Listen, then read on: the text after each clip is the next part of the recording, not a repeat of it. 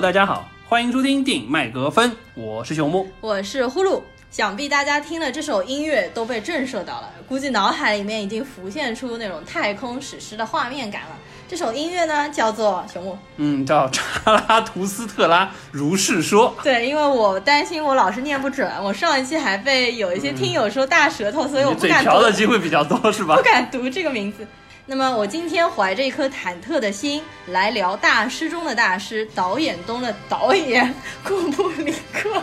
呼噜同学是一谈到库布里克，吓得嘴又瓢了。那库布里克其实是我一直想要聊的一位导演，但是因为我们之前聊的都是院线片嘛，那么这段时间电影院复工无望，所以说我们就已经开始要聊库神的电影了，说不定以后会聊一系列的，比如说酷神的电影系列，或者是大师导演系列这样。嗯，我们可能节节目要转型了，这个新片已经没有聊了，弹尽粮绝了，是的，开始要翻经典的片子聊了。嗯，好，那么说回到二零零一太空漫游啊。呃，实际上之前很多听众就建议我们说聊一些经典的片子也挺好。嗯，我们呢思前想后，呃，决定拿二零零一开刀。实际上，呼噜本身是抗拒的，因为这部片子对他来说，实际上是心目当中库布里克圣杯级的一部电影，不敢轻易去触碰。包括当年就是和库布里克一起去创作《二零一太空漫游》剧本，包括写了小说的亚瑟克拉克也说，如果你认为你看懂了《二零一太空漫游》，那你一定是没看懂。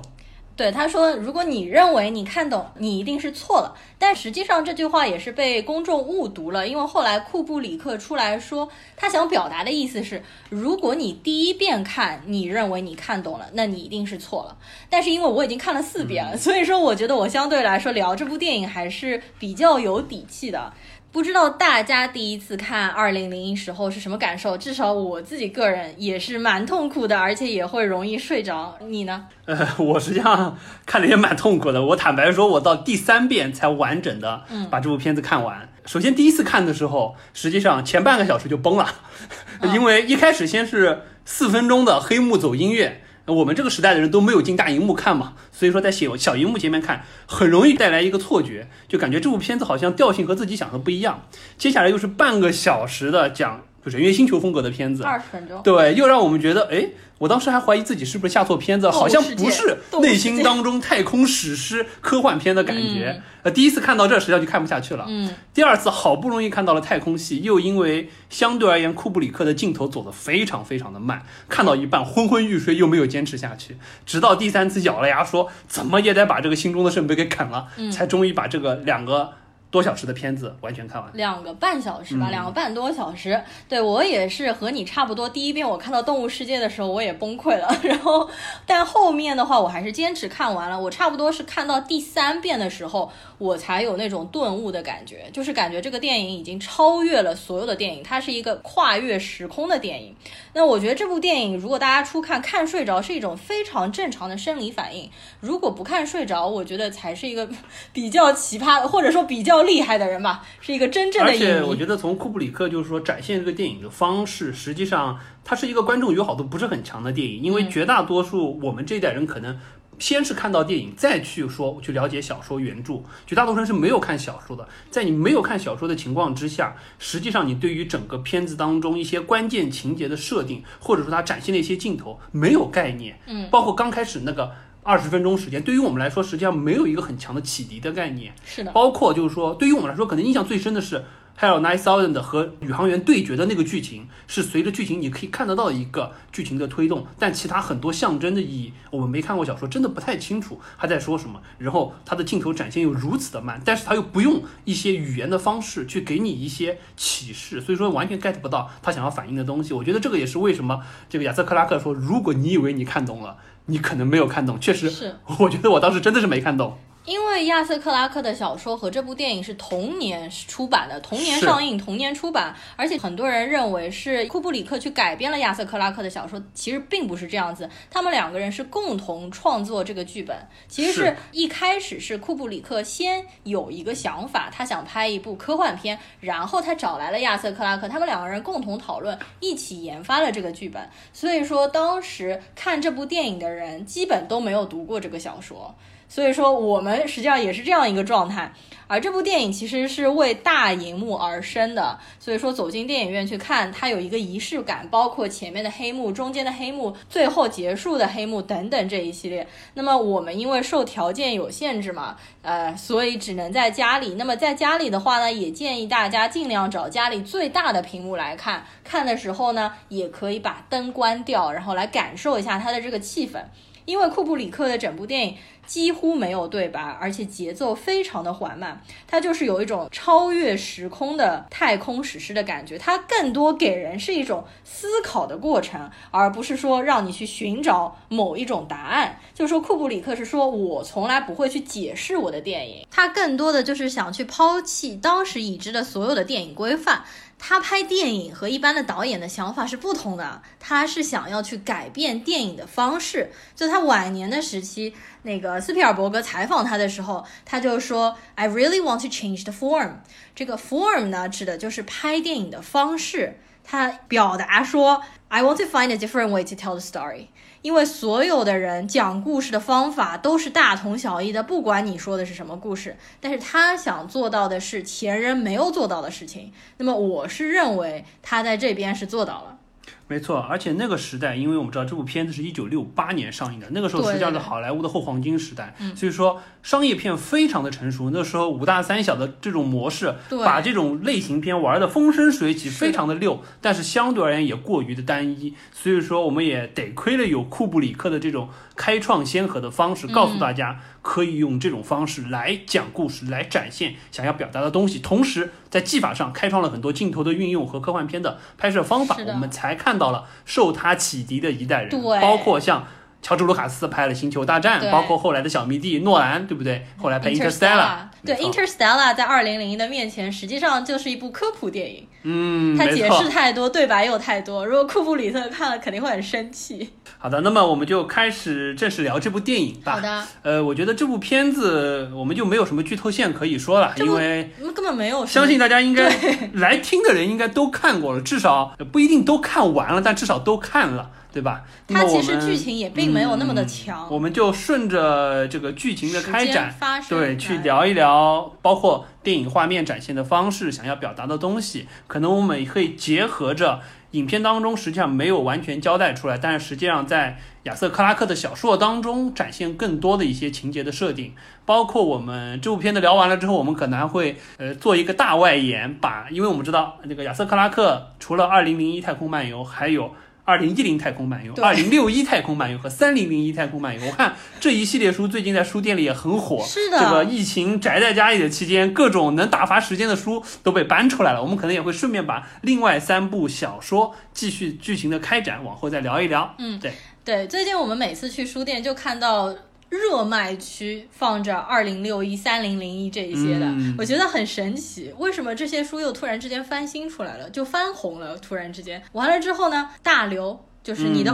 崇拜偶像，对吧？刘慈欣也说过，他的《三体》实际上是对二零零一太空漫游的一种拙劣的模仿，这肯定是他的一个自谦。但是如果你既看过《三体》又看过二零零一整套书，你就会发现他说的这句话。并不是完全错误的，对的，而且真的有很多类似的地方。我们仔细去看《二零零一太空漫游》，不管是小说也好，电影也好，当中有很多展现科技的层面也好，或者说是一些背景的设定，包括展示就人类文明何去何从的一些讨论。实际上，我们在后世很多的科幻类型的作品，影视作品也好，文学作品也好，都会看到有类似的形象。嗯，也就是说，可能。呃，亚瑟克拉克和库布里克引领了那一代人对于新世纪科幻的这么一个想法和一个相对而言就是说憧憬的东西。包括我们知道，实际上，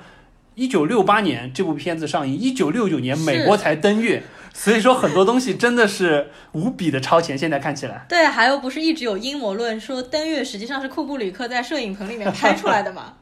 是的。哎，反正这部电影不管从各个层面来说，它都是被称为现代科幻的鼻祖。而且现在我们后人所拍的科幻片或者所写的所有的科幻作品都有这部片子的影子。好的，那我们溢美之词就不再说了吧，我们正式开始聊这部影片。嗯。呃，首先，你觉得咱要聊一下开场的黑幕的四五分钟吗？哎，还是要稍微聊一聊。因为这个也是被大家津津乐道的。这个黑幕啊，现在的影迷应该大部分都知道，就说这个黑幕实际上它到底是什么意思。因为在那个年代，去电影院看电影有一种看那种歌剧啊、舞台剧的那种仪式感。那么它有一段时间要让所有的观众入座，实际上也有点像我们现在电影院开头会放。放个放广告，实际上现在国外的电影院，如果你买了票进去，他说好的时间，他还要放半个小时的广告，而且他会放，比如说你当天要看恐怖片，他就会放三十分钟有关于各种新的恐怖片的预告片。我们国内大概是放十分钟的广告。那么当年这个前面的这个五分钟的黑幕，实际上就是给人找位置、落脚点的，就是找落脚点。那如果你往深了说呢，你就可以引申出各种各样的，比如说这个音乐代表的是宇宙诞生前的一个混沌时期，包括它实际上也是矗立在所有的观众面前的一块石碑。嗯，这个就是属于挖的比较深，然后上升的层次比较高对，我觉得这个说石碑这个其实还是蛮有意义的，因为电影院的屏幕也是一个长方形嘛。完了之后，它也是在电影的最开头，包括当中也有五分钟，就是 intermission 给人上上厕所尿点，尿点那个地方又出现了石碑。包括这部电影最后结束，它还有一个长达十分钟的黑幕。让人散场的那个，你也可以说是一个石碑，对吧？所以我都能想象，如果说，对吧？有生之年我们能在电影节重新看到这部电影，哇，那开头这真的是都是一群人对着黑幕在朝圣的感觉。是的，是的。哎呀，说到这个事情，因为你想，我们现在是六月份，每一年的六月份，这个时候我都在上海电影节。二零零一太空漫游应该是在蛮多年前有引过引进过上海电影节，但是那个时候我根本就没有办法抢到票。你要知道，这部电影就是所有影迷首先会第一抢的，根本就没有办法抢到票。啊，我们当时去那个伦敦，你还记得吗？就是去 PCC 那边。那个 PCC 就是伦敦有 Chinatown 里面有一家所谓的伦敦最好的电影院，是一家艺术院线，它每一周都会轮番的放《二零零一太空漫游》，但是因为我们去的那个时间它没有放，所以哎就没有办法，真的非常非常的可惜。好的，那么我们继续往下聊，这个黑幕过后就是电影的三个正式的篇章。呃，实际上它是按照石碑出现的顺序划分了三个场景。第一个场景实际上相当于是史前文明时代，然后一群还是猩猩或者说类人猿的这个人类的祖先受到了这部片子当中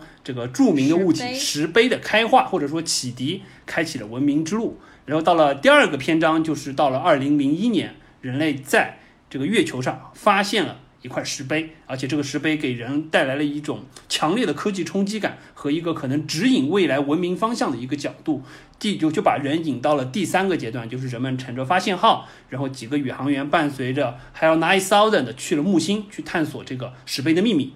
好，那么接下来呢，我们就按照这三个部分来聊。我们可能会对于每一篇章当中一些我们印象深刻的镜头，包括我们可能会联想到一些外延的和其他科幻片互动的一些情节，我们做一些讨论好了。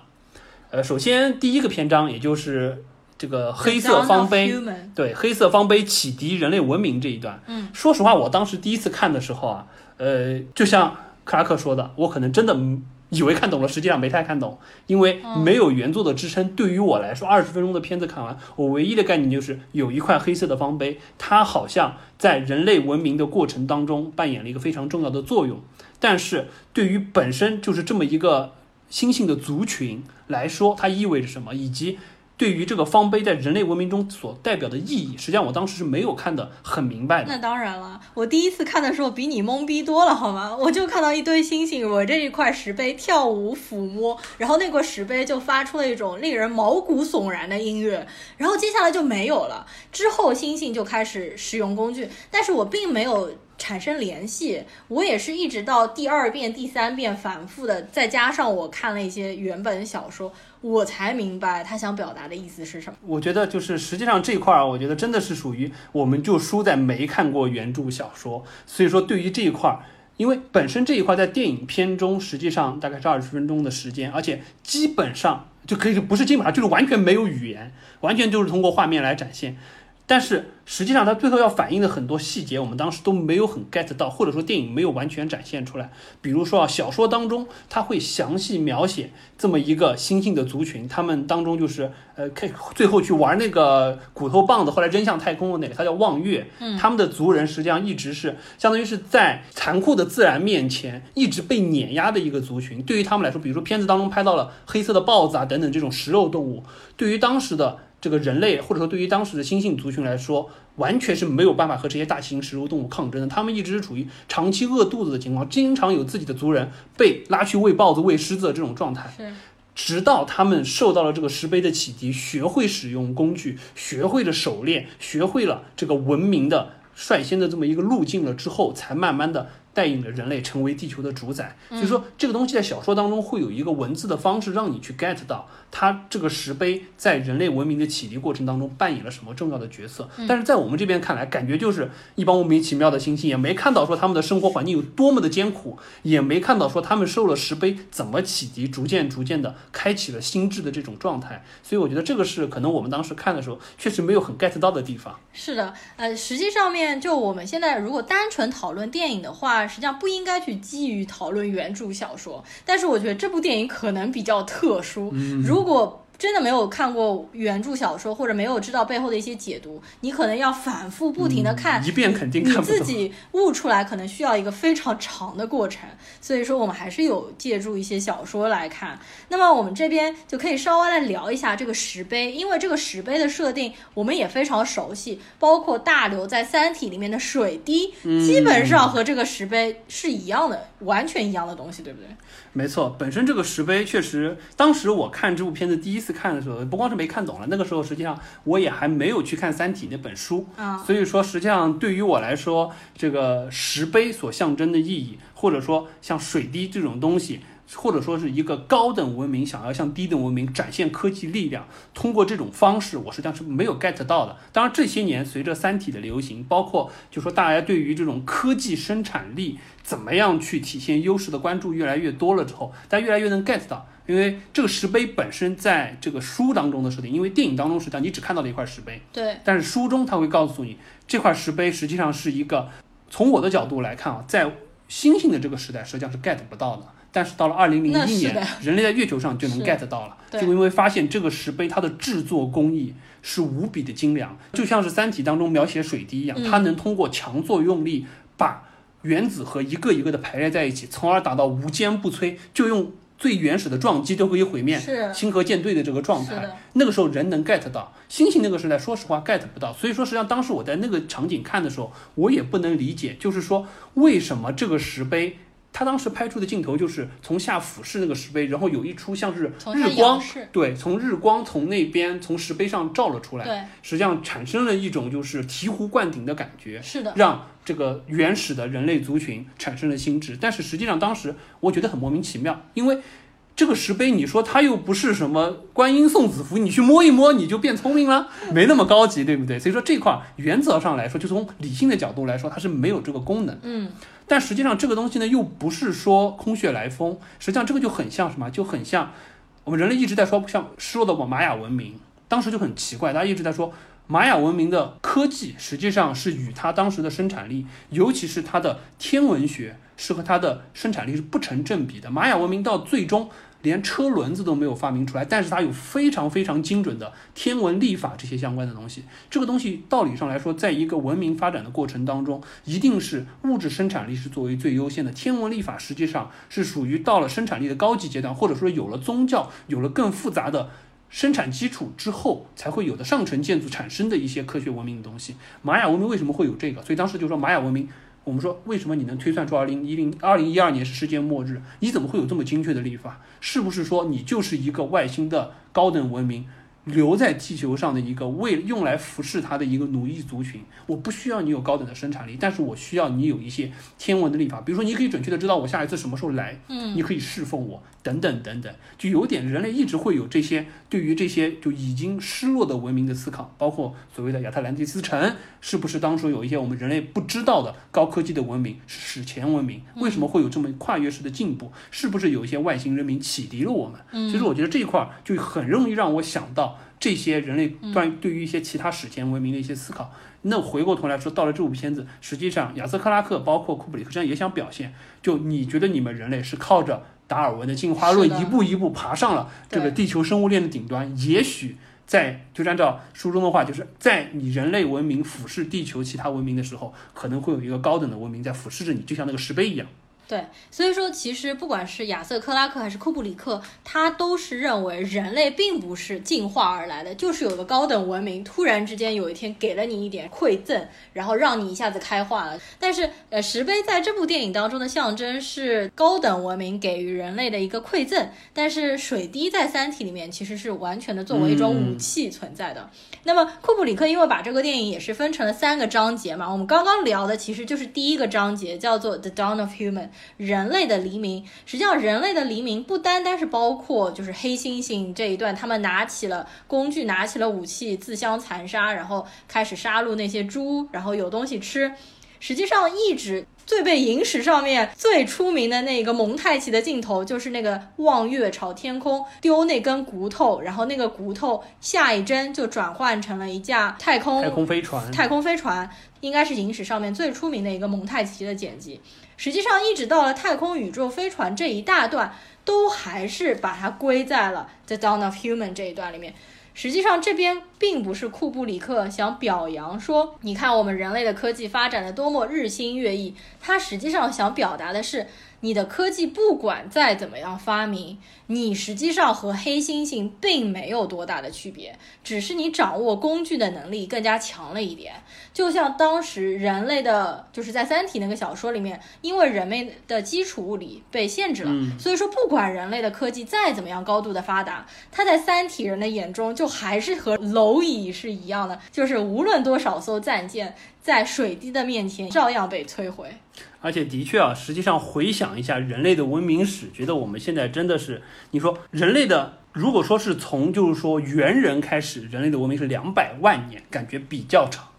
但是真正人类有文字记载的文明，两万年，非常非常的短。我们现代社会，实际上我们说上下五千年，到现在为止，我们说古埃及往前的历史到现在也就是三四千年的样子。那么这这些东西，实际上在这么短的时间之内，我们发展起来的文明高度，真的在历史的长河之中，或者在宇宙的尺度上，你想想，地球是四十六亿年的长度，但凡有一个星球，比如说三体星，真的比地球稍微早那么一亿年开化出文明的话，它比我们不知道进步到什么程度。是的，所以说，真的是不管是我们现在所谓的物理也好，这个化学也好，生物也好，这些科技的发展，实际上回归到最终宇宙的层次来看，我们掌握的可能真的是沧海一粟的真理。是的。那么在这个黑猩猩之后啊，当时就是已经到宇宙飞船的这个高度文明的阶段，那个时候应该已经是二零零一年，就是二零零一年，对，就是二零零一年了。然后那个时候呢，就是说美国的科学家就发现了月球上面又有一个奇怪的磁场。库布里克写这个小说的时候，差不多就是六十年代美苏冷战的时候嘛，所以他基本上拍了好多部电影是有关，比如说《喜爱博士》啊之类的。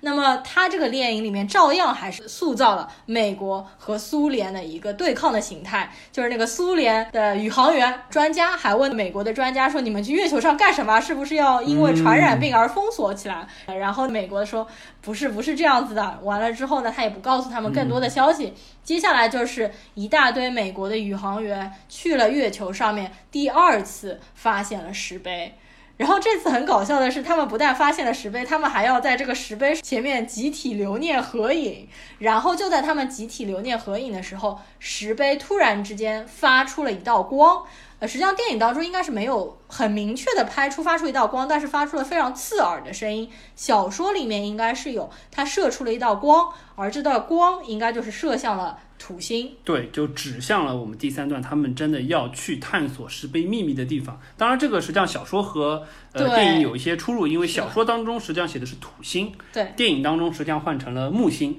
呃这个核心的原因讲白了，呃，这个让大家觉得不可思议，就是拍不出来土星的那个光环。说实话，当时的电影技法做不了，也没有办法通过电脑特效来做。你手搭一个模型，确实土星的那个光环，因为它是由大量的冰晶做出来的这么一个环状卫星带，很难很难做。当时你说做个模型，好像真的做不出来。所以说当时索性库布里克说，那我就改成木星吧。对，而且这个东西还影响到了这个克拉克后面的小说，它导致因为电影出来过于成功。成功，大家印象都是说当时去的是木星。对，结果他在后面的几部小说中直接就把剧情设定就改了，说行，我当年去的就是木星吧。是的，然后亚瑟克拉克就非常乖巧的把他的土星也改成了木星，所以说后来所有的三部小说全部都是叫木星了。对，呃，那么首先我再我再说回到土星啊，实际上我还当时去特意查了一下，小说当中呢，实际上他们最终指向要去的那个是木卫二，是就是木呃木卫八，就是木星的呃按照距离排第八颗卫星。实际上木卫二他们当时为什么要去，包括木卫二这颗行星，因为那个时候人类对于宇宙已经有一些了解，从现实社会来说，不是说小说当中，嗯所以说本身木卫八是一个呃土卫八是一颗什么样的行星呢？就它是土卫八对土卫八，就小说当中的哦描写土卫八是土星嘛对，还是蛮有意思。就土卫八实际上是一个我们叫阴阳脸的行星，就从宇宙观察的时候，就感觉它像是一个不是很规则的圆饼，一边是黑的，一边是白的，像阴阳脸一样。然后呢，这颗行星它是百分之八十是冰构成的，百分之二十是岩石构成的。然后这颗行星它有一个非常高的叫赤道脊，就是它的沿着赤道地方有一个非常高耸的山峰，所以说整个的形象就有点像什么，就有点像一束光从斜上方打下来的一颗核桃。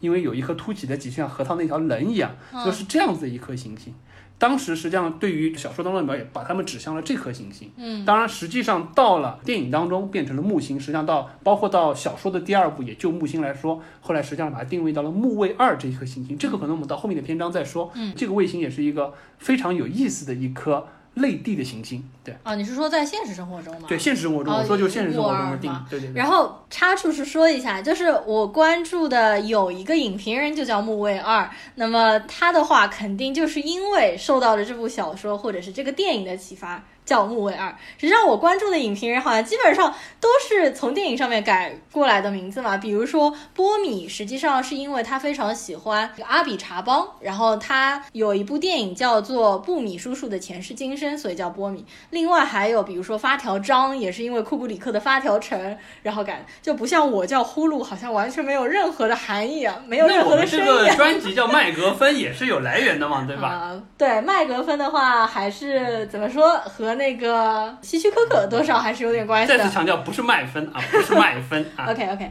好，我们继续往下聊剧情。在我们前面聊第一章节最后，就是说美国宇航员进入宇宙飞船当中，实际上有一系列的东西，我们现在看过去还是会觉得非常的超前，非常的有科技感。因为那个时候在六十年代，它并没有特效，但是它要拍出有一种失重的感觉嘛，所以所有的人都要在那边演。比如说那些 waitress 在那个宇航船上的时候，他们要表现出那种失重的感觉，脚上穿那个鞋子，但是走过来的时候得走得非常非常的慢，让人感觉他们一不小心就要飞起来。包括里面的食品，那个插着吸管，吸管会飞起来呀，或者说钢笔会飞起来。包括里面还有一些呃女的宇航员，她要三百六十度走一圈，那些那些实际上我们可以看到都被后面的电影，比如说像地心引力啊等等的去借鉴到了。但是在那个时代，他们可真的是实打实的通过各种方式，用实拍的方式来展现的，不像现在，实际上大量的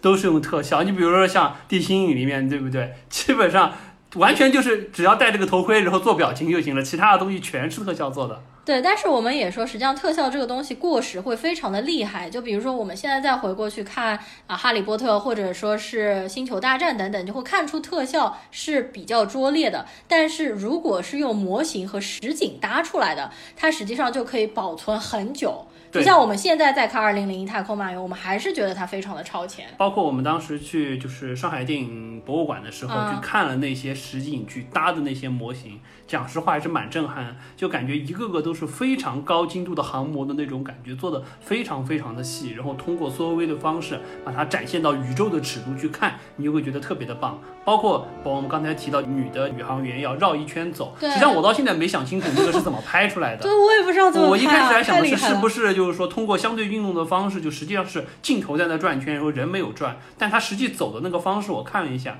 好像不是这么回事，不是通过镜头转人不转是这个固定场景的方式来拍的，可能用了一些其他的方式，但一定不是通过简单的吊威亚这种方式，因为他的人的角度确实不太一样，是的所以我觉得蛮神奇的。呃，后面其实还有一段，就是宇航员在一个非常大的像一个豚鼠的笼子里面那个跑步嘛，也是那种颠来倒去跑，三百六十度跑。那个的话，应该就是库布里克建造了一个这么大的实景的场地，可以旋转的，然后人真的在里面跑。因为库布里克对拍电影有一个极高的热情，他对所有的东西都是要求极致完美。所以说，我觉得当时不管是跟他合作的演员，还是说跟他合作的这些美工，肯定都是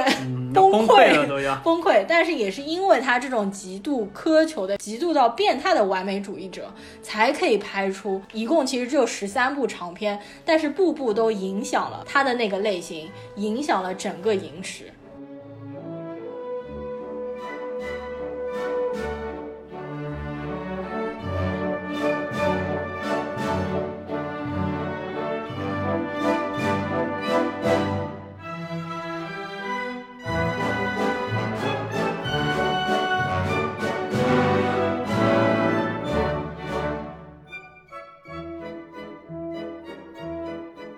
再说回这个电影，就是继续往后说。呃，石碑射出了那个光束了之后呢，所有的宇航员就去飞往了木星去执行任务。这个也是库布里克分的第二个章节，叫做 Jupiter Mission 木星计划，或者叫做木星任务。好的，那么到了这个章节，实际上塑造了一个相对比较强剧情的情节展开。我们看到最核心的一个矛盾，就是可能影史上第一个人工智能的形象，嗯还有 Nine Thousand 的怎么样想要毁灭，或者说是想要去把和他同船执行任务的几个宇航员给杀掉，从而可以让他自己永无止境的继续去执行这个任务。然而，人类呢又怎么样去和这个 AI 去做抗争？包括剧情当中，实际上有一些还是蛮揪心的环节，设定的还是蛮巧妙的。当时看的时候，确实也是就非常哎，背后有一种渗出一丝冷汗的感觉。对，实际上在这个呃执行任务的飞船上面，一共有五个人类，加上第六个成员，就是没有感情的这个 AI，叫做 Hell Nine Thousand。说到这个 Hell Nine Thousand 的这个 Hell，实际上还有一个小插曲。按照这个官方的设定，这个 Hell 是什么意思呢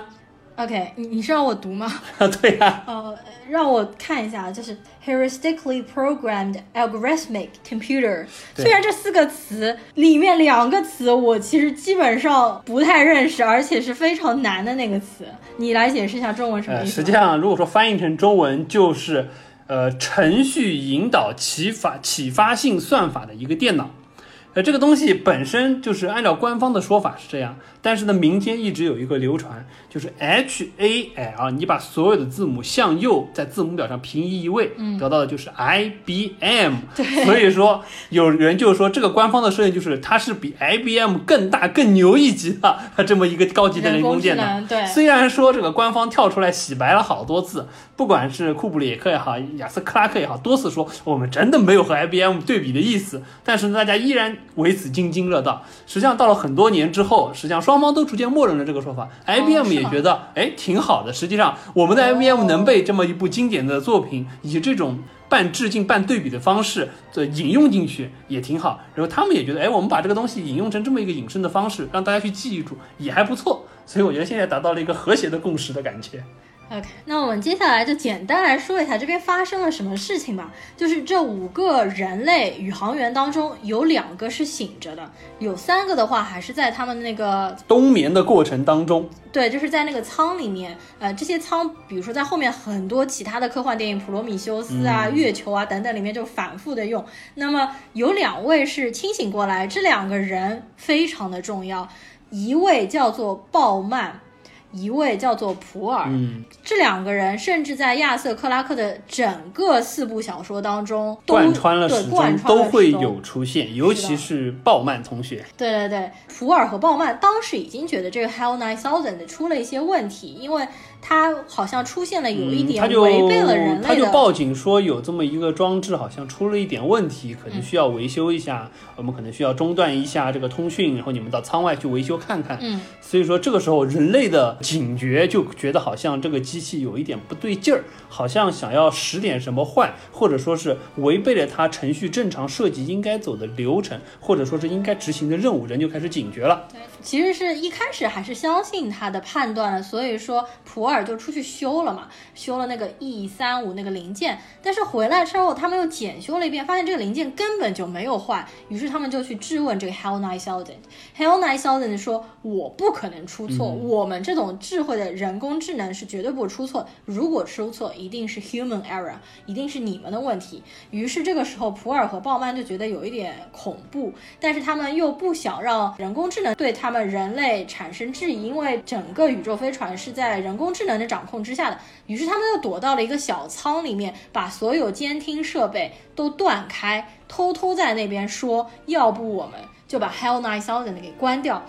谁知道这边就非常令人毛骨悚然的一个画面，就是虽然 Hell Nine Thousand 听不见他们在说什么，但是他会读唇语，他从很远的地方看到他们嘴唇的运动，知道了他们想要把自己关闭，于是他就觉得我不如先下手为强，我就先把你们其中一个人给杀掉。对，而且那一段电影在拍的时候，实际上是先拍了他们在舱内，相当于是隔绝了这个 Hell n i s o n 的监听了之后，聊完了之后，到最后一个镜头切到外面，会有一个相当于是打了高格的那种 logo 黑框的，只露出两个人嘴的镜头，来回在平移，没有声音，实际上就是 Hell n i s o n 在监视他们的唇语的这个阶段。当时看到这一个场景，瞬间心里咯噔一下，就有一种坏了的感觉。对的。呃，然后再说一下 Hell Nine Thousand 的，实际上经典形象就是一个大红球嘛，一个红点。实际上最开始看像 iPod 嘛，就是那个 经典款 iPod，对吧？然后完了之后，这个形象也被后面无数的科幻小说所应用。比如说我们看那个皮克斯的动画片《瓦力》里面那个掌控了飞船的，就是 Nine Thousand 的一个红点。嗯，完了之后呢，普尔出去修那个前面所谓坏掉的那个零件的时候。被 Hell Nine Thousand 用的小型的驾驶舱撞了之后就撞死了。我们以为他撞死了，或者说电影当中呈现出来的一个方式就是感觉他撞死了，然后在宇宙当中飘。这个实际上也是和地心引力，或者说地心引力完全是借鉴他的那种拍法啊。但是库布里克当时拍的时候非常非常的缓慢，然后包括也是完全寂静无声的，因为不是说在宇宙当中谋杀都是没有声音的嘛，就有一种特别可怕的感觉。然后这个时候呢，鲍曼就是在舱内发现了这一切，然后他要出去救普尔，他想把队友的尸体，不管活着死的都要捞回来嘛。完了之后，他又驾驶的那个另外一个舱出去，想要把他的呃同伴的尸体拿回来的过程，再想要再进来，但是那个 Hell Nine Thousand 就把门关掉了。这一块实际上在诺兰后面的应该是 Interstellar 吧，我觉得应该有一段一模一样的，就基本上是完全一样的类似的描写。完了之后，他就是用暴力。把 Hell Nine Thousand 的那个门炸开了之后，强行进来，之后就进入了一段高潮，就是人类对决人工智能，应该是萤石上面第一次出现这样的画面。它进入了 Hell Nine Thousand 的主机，也就是存储记忆的那个地方，一点一点的把它的 memory，也就是内存，它实际上分为好多个环节，有的是 memory 的，有的是 logic 的。还有的一些可能是其他的负责不同，相当于是像大脑不同脑区负责不同功能的地方，把它那个内存条一个一个往外拔。对，而且它拔的时候非常非常的缓慢，就是像一块块玻璃片一样。这个地方也被诺兰借鉴了，到后面就是像书架上你把书一本一本抽出来的那个过程。然后那个地方整个都非常的诡异，因为一直打着红色的光。然后呢，这个时候 Hell Nine Thousand 就突然之间开始撒娇。要求情，然后就说，请你住手，请你不要杀死我。而且 Hell Nine Thousand 其实从头到尾都是以一种非常冷静、非常温柔的声音，然后听的人非常的毛骨悚然。而且到最后的时候，他的声音其实已经完全变掉了，已经变成一种非常低沉的粗的男音。他突然之间就唱起了他出场时候配置的一首歌曲，叫做 Daisy Bell。其实这个就让我想到，不是经常说人死之前都会想到童年发生的事情，或者说人的一生在人的眼前闪过吗？人工智能是不是在被杀死的瞬间也会想到自己最初的时候？你不觉得这个特别恐怖吗？有点模仿，就是人弥留之际的一些就是 flashback 的那种感觉。对，然后再说到 Daisy Bell 的这首歌也是有深意的，因为 Daisy Bell 这首歌实际上是在一八九二年的时候被写出来的。然后这首歌呢，它因为节奏非常的明快，所以说脍炙人口。那么后来这首歌在一九六一年的时候，被世界上的第一台就是 IBM 的计算机用人声模拟的唱出来了。当时的科学家选择这首歌让那个机器人模拟人声去唱，是因为这首歌的旋律非常的简单，歌词也很简单，所以他们就挑了这首歌。这首歌本身想要代表的是一种欢快的气氛，但是你在二零零一里面听着那个将要。弥留就是濒死时期的 Hell Nine Thousand 唱出来就尤其的诡异，而且这首歌现在也成为了一个很出名的科幻梗，后面有很多的科幻电影当中都会使用。Daisy Bell 来代替，来暗示人工智能。比如说后面的电影就是那个万物理论，叫做 The Theory of Everything，里面霍金在轮椅上面，他其实就打出的字就是呃 Daisy Daisy Answer My Question。包括还有一系列其他的科幻作品当中都会使用到这首歌曲。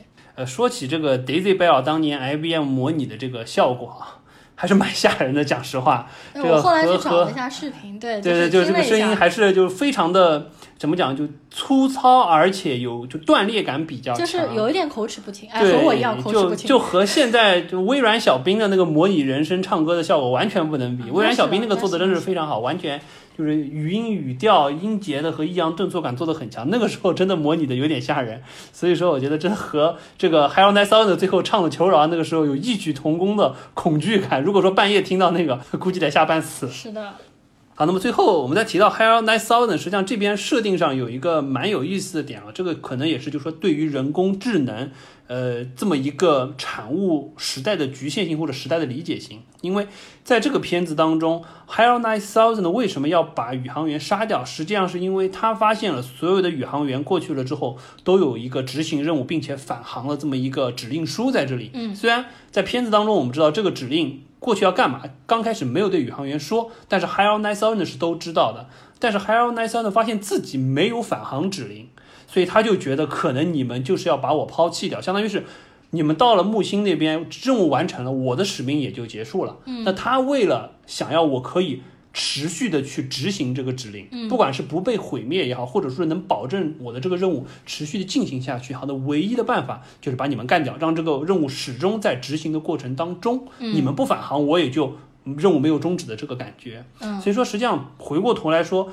这个是一个相对而言，可能是我个人觉得在那个时代对于人工智能的一个理解，就是相当于是比较理性工具思维，或者说比较的工业化思维的一个模式。也就是说，对于人工智能，它所有的逻辑判断，虽然它在处理整个飞船事务的过程当中。非常的精细，而且不会出错，可以做到统筹大局。但是从就是说人类赋予它的使命以及开发人工智能这个角度来说，始终是作为一个就所谓的 computer 一个计算器来做的。它只是说执行更复杂的功能而已，并没有说从人的角度去赋予它一些相对而言更高层次的东西。就比如说我们之前聊西部世界也聊过，现在对于人工智能可能集中在了。是不是有自主意识？是不是有自由意志？包括现在，实际上西部世界还比较超前了。我们现在在开发的人工智能这个时代，实际上更多的是讲究说，如果说不希望人工智能的开发走入到一个可能毁灭人类，不管像还有那骚人要毁灭五个也好，还是说像骇客帝国一样毁灭整个人类也好，这么夸张的地步，可能更关键的是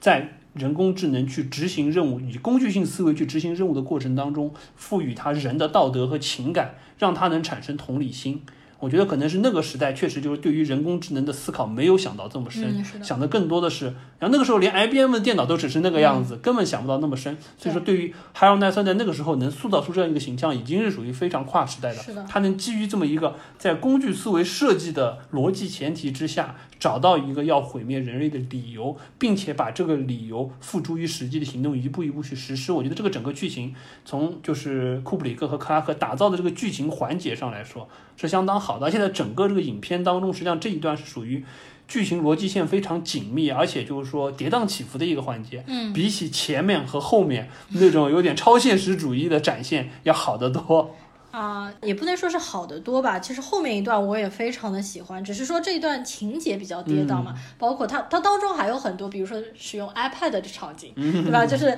我前面说的鲍曼和普洱一边吃饭一边看 iPad，我们都惊呆了，你知道吗？那是什么年代？呃，你说那个 Hell Nine Thousand 要杀掉他们这个解释，实际上是小说给出的解释。但是如果我们单看电影的话，是得不出这个解释的。如果我们单看电影，给人的感觉是 Hell Nine Thousand 得到了一个矛盾的指令，他不知道应该怎么办。就是说，矛盾是因为第一，他要服从船员，但是第二，他要向船员隐瞒他们去木星的真正目的，然后他就无法调和这个矛盾，所以他想，索性我把他杀掉，因为他不但杀掉这两个人，他把那三个睡在冷冻舱里的人就直接杀掉了。然后呢，第二个说法就是他想杀掉人类，是因为他可能真的犯了个错误，但是他不想承认自己犯零件，为了用谎言去维护自己的谎言。然后呢，他又看他们的唇语，发现他们人类想要杀掉自己，那么索性自己先行一步。把人杀掉，这个是从电影当中，如果说没有一个小说的补充，我们可以得到的一些启迪。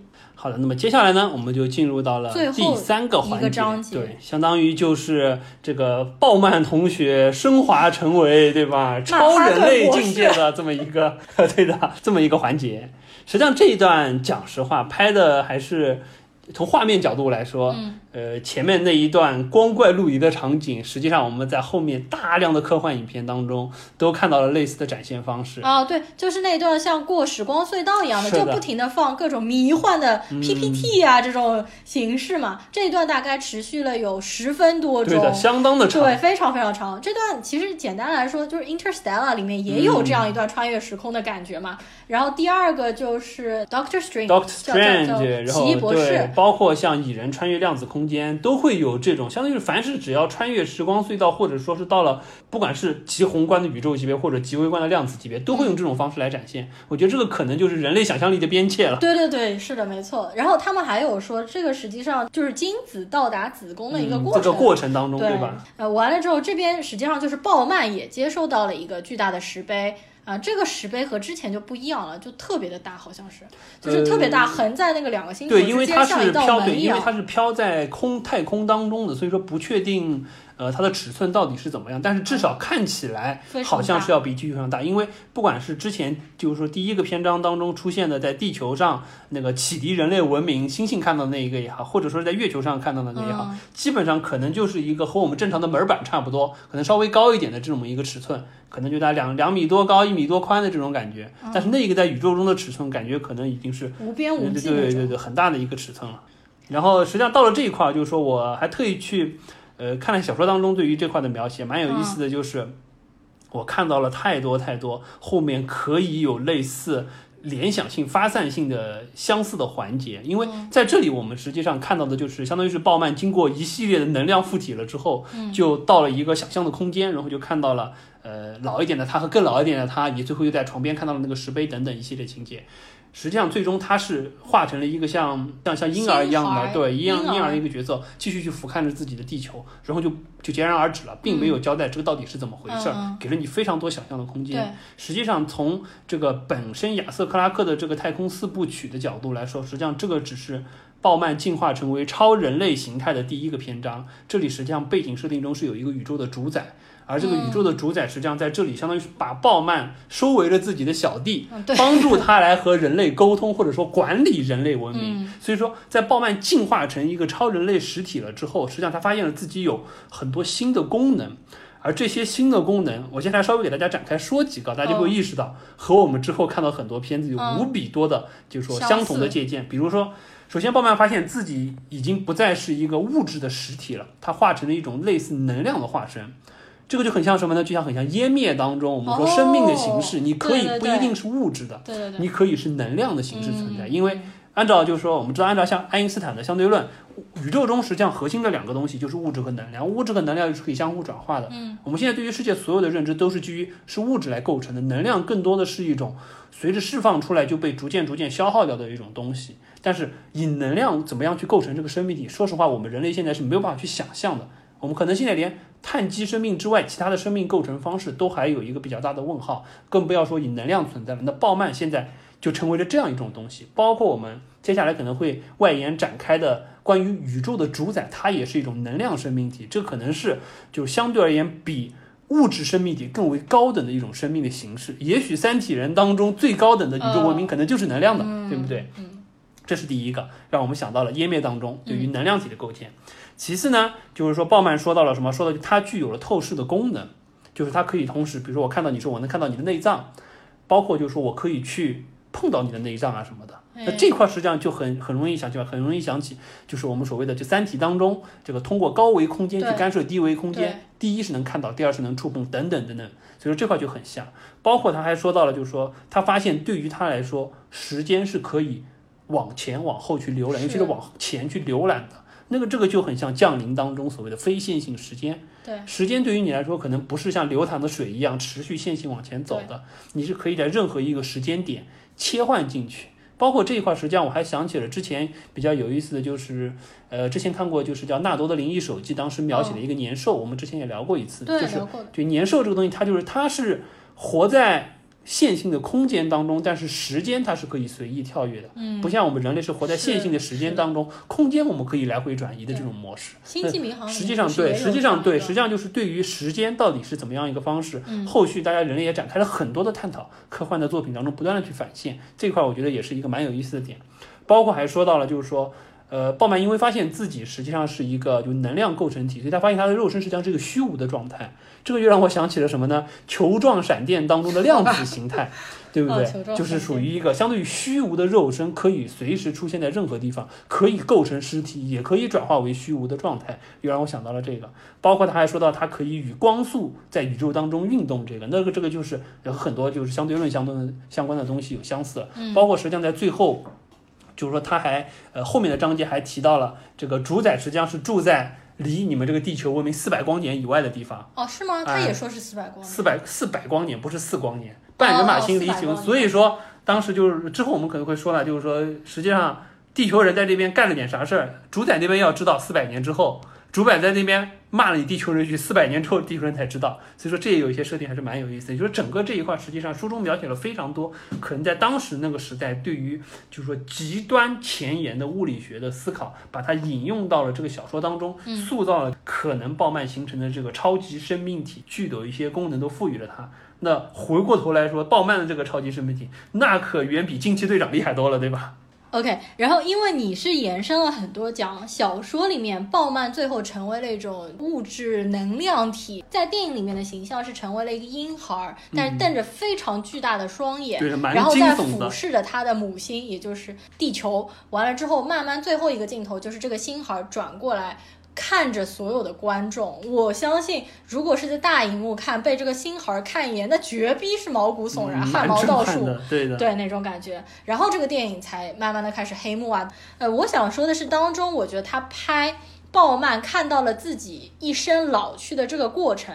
我觉得这个拍法非常有想象力，因为他实际上还是作为宇航员的他，先是出现在一套法式的那种公寓里面，他往镜子里面一看，就看到了自己已经是比较苍老，比原先的自己要苍老一点，然后。他又转身看到了一个比现在更老一点的自己坐在那边吃饭，然后这个镜头就已经又回到那个吃饭的那个鲍曼的视角，然后当那个吃饭的老的鲍曼再往后一看，又看到了一个比自己更更老的鲍曼躺在床上。我觉得这个拍摄手法和拍摄视角是之前没有导演尝试过的，但是之后，比如说像大卫林奇啊，他们拍那个《穆赫兰道》的时候，就会用到这种视角，也是一些先锋的视角，而且你完全可以明白他的意思，就是说鲍曼实际上在这一间公寓里面度过了他的一生，最后成为了能量体，实际上最后。老老老鲍曼躺在床上的时候，在他弥留之际，他又看到了石碑再一次的出现。这应该就是石碑在电影中的最后一次现身。他通过了那个石碑，变成了星孩的样子，然后整部电影就终结了。没错。所以说这部片子确实就头和尾都给人我现在说的时候感觉已经鸡皮疙瘩，有一点毛骨悚然的感觉，鸡皮疙瘩起来了。是的。所以说这部片子真的是神片，确实是神片。对，我们现在说。语言都很苍白，大家一定要去细细的品尝。如果说第一遍看不下去，完全不用担心，可以慢慢的尝试去看，就每天看个十五分钟、二十分钟，总有一天，当看到第三、第四、第五遍的时候，就会真正的领略到这部片子的当中的内涵有多么的宏大。而且我觉得，因为呃，我们现在实际上对于科幻的东西，不管是科学的技术理念，就所谓硬科幻那个层面，有了更多的理解。同时呢，我们对于一些当科幻走到宇宙级别的时候，人类文明可能带来的一些思考，也会有一些新的认识了。之后回过头去看这篇片子，依然能看到很多从现在来看依然觉得相当超前的一些想法，或者说是一些理念，会贯穿在当中，会让你觉得这个可能片子真的不像是这个一九六八年当时拍的一部片子。对的，他完全是用一种想象力来拍出了这个超越时空的一部太空史诗，而且呢，他实际上拍这个电影更多的是想让观众或者是影迷有一个思考的过程，而不是说你最后非得要去想清楚这个电影想给你的答案是什么。而且整部电影其实虽然说我看了四遍，但是我发现我时常会忘记当中的情节。真正给我留下印象最深刻的，反而是里面的一些画面、视听感受是给我留下最深刻的印象的。他怎么去描写失重啊？怎么去描写人的一生老去啊？或者他当中配的音乐，比如说我们前面说的那个。很长名字，那个叫如是特拉查如什么的如是说，还有比如说蓝色多瑙河，它也是史影史上第一部从头到尾都使用经典的古典音乐来配乐的一部片子。实际上一开始，呃，库布里克去找了团队来打造音乐嘛，但是他一听觉得不行，就没有那种气势磅礴的感觉，所以说他还是使用了前人的那些古典音乐来配。我们现在已经聊的有一点精疲力竭了，就是所以说，本来其实计划在后面还要想要继续聊亚瑟克拉克的后面三部小说啊，包括其实还有一部电影，就是《二零一零太空漫游》，但是就是现在有点聊不动了，所以我们可能会分上下两期，下期什么时候出不一定，我不确定后面大家是不是想听了，因为后面的部分实际上和电影可能相关就不大了，我们就是去聊一下。呃，亚瑟克拉克的四部曲当中，后面几部小说当中的一个大概的剧情开展，相当于是电影当中没有去交代的。鲍曼成为了这个宇宙主宰或者说银河系主宰的小弟了之后，又干了哪些事儿？人类文明又干了哪些事儿？包括背后的一个大的计划是怎么样，以及这个描写的过程当中牵扯到，就是说有一些对于科幻的设定，因为我们知道，实际上，呃，一九六八年写的二零零一，实际上到了一九八二年才写了二零一零太空漫游，然后又过了四年之后写了二零六一太空漫游，然后要一直到一九九七年才写完三零零一太空漫游，整个时间跨度是非常的长，所以说本身亚瑟克拉克对于这个科幻文明的设定。包括剧情的开展也是与时俱进，不同的有一些新的东西在里面，所以说我们可能也会会做一些比较多的外延展开。但是我不确定大家是不是喜欢听，所以说我们就这一期先到这里，画一道线结束为止。大家如果说听了这一期觉得好像还想了解了解后面的信息呢，那可以给我们留言，这样子我们就说尽快的把后面一期录出来。对，或者的话，我们到时候可能也会聊一些别的其他的经典影片，也有可能。对。那我们这期节目就到这里，呃，喜欢我们这期节目的，请给我们留言和点赞，然后有时间的话给我们专辑打一下分数。好，那么我们下次再见，拜拜，拜拜。I'm sorry, Dave. I'm afraid I can't do that. What's the problem? I think you know what the problem is just as well as I do. This mission is too important for me to allow you to jeopardize it. I don't know what you're talking about, Hal. I know that you and Frank were planning to disconnect me. And I'm afraid that's something I cannot allow to happen. Dave. Stop. Will you stop, Dave? I'm afraid, Dave.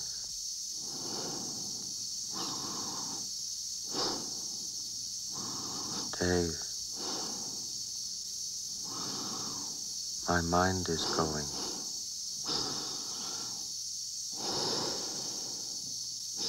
I can feel it. My mind is going. There is no question about it. I am afraid. Good afternoon, gentlemen. I am a HAL 9000 computer. On the 12th of January, 1992. My instructor was Mr. Langley, and he taught me to sing a song. If you'd like to hear it, I can sing it for you. Yes. I'd like to hear it, Hal. Sing it for me. It's called Days